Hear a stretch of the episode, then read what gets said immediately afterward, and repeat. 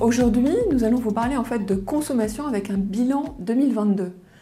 En 2022, la montée des incertitudes et l'augmentation de l'inflation alimentaire à un niveau inédit depuis les années 80, soit de plus 7,4% en moyenne annuelle, ont progressivement imposé la sobriété à l'ensemble des Français.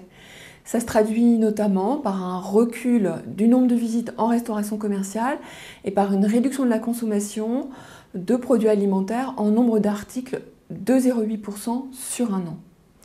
Par bilan, la consommation en produits du porc s'affiche à plus 1,6% en 2022 contre plus 1% en viande bovine, tandis que la volaille voit sa consommation se rétracter de 0,3% dans un contexte de crise sanitaire qui a réduit mécaniquement l'offre euh, disponible à la consommation. Alors à domicile, les volumes de consommation en viande de porc et charcuterie se rétractent de 0,6% et 0,4% par rapport à 2021.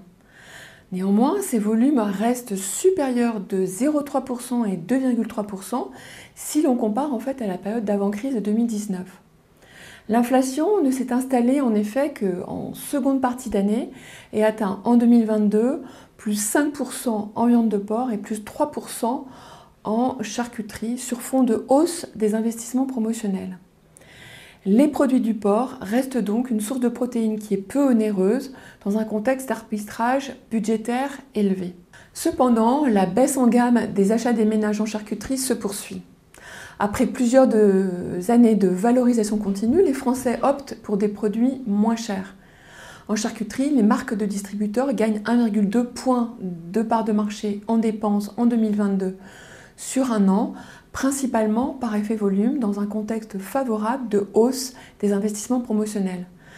Par circuit, c'est l'hypermarché qui a renforcé son image d'attractivité prix et ainsi regagné 0,4 points de part de marché dans les volumes d'achat de charcuterie après plusieurs années de recul.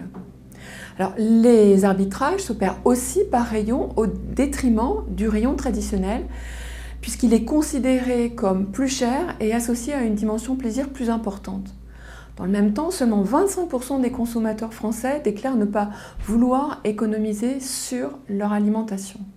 Donc avec un écart de prix en charcuterie de plus de 20% en valeur du libre-service, les volumes du rayon traditionnel poursuivent leur déclin à moins 4,5% sur un an.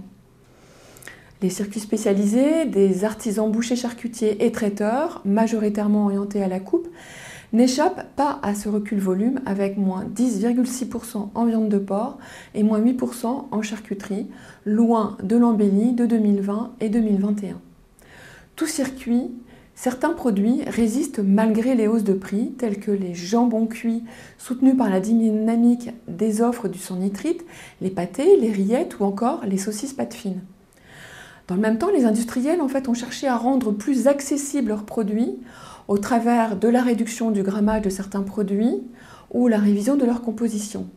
Les saucissons sacs, qui avaient enregistré de belles croissances en 2020, voient leur volume se replier, de même que les jambons secs. Face aux contraintes de temps et à la recherche d'économie énergétique, les Français cuisinent moins et recherchent des solutions de repas rapides. Il favorise par conséquent les volumes du traiteur libre-service qui croissent à plus 1,8% en 2022 sur un an, après déjà une reprise en 2021 à plus 4,9%.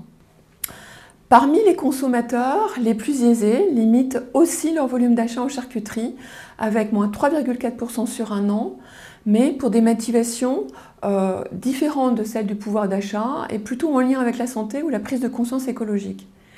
Quant aux seniors, les volumes des 65 ans et plus augmentent de 6% en charcuterie en 2022, tandis que ceux des moins de 35 ans sont en recul de 4,2%. Au final, en 2023, les comportements des consommateurs devraient s'enquister sur un choc d'inflation qui est plutôt amené à s'installer avec à la clé de nouveaux arbitrages. Néanmoins, contrairement à la crise de 2008, la recherche de plaisir et de sens qui conduit une part des consommateurs à privilégier les produits identifiés par leur origine, leur supériorité relative en goût est bien élevée, constitue autant de relais de croissance qui n'avaient pas cette résonance à l'époque.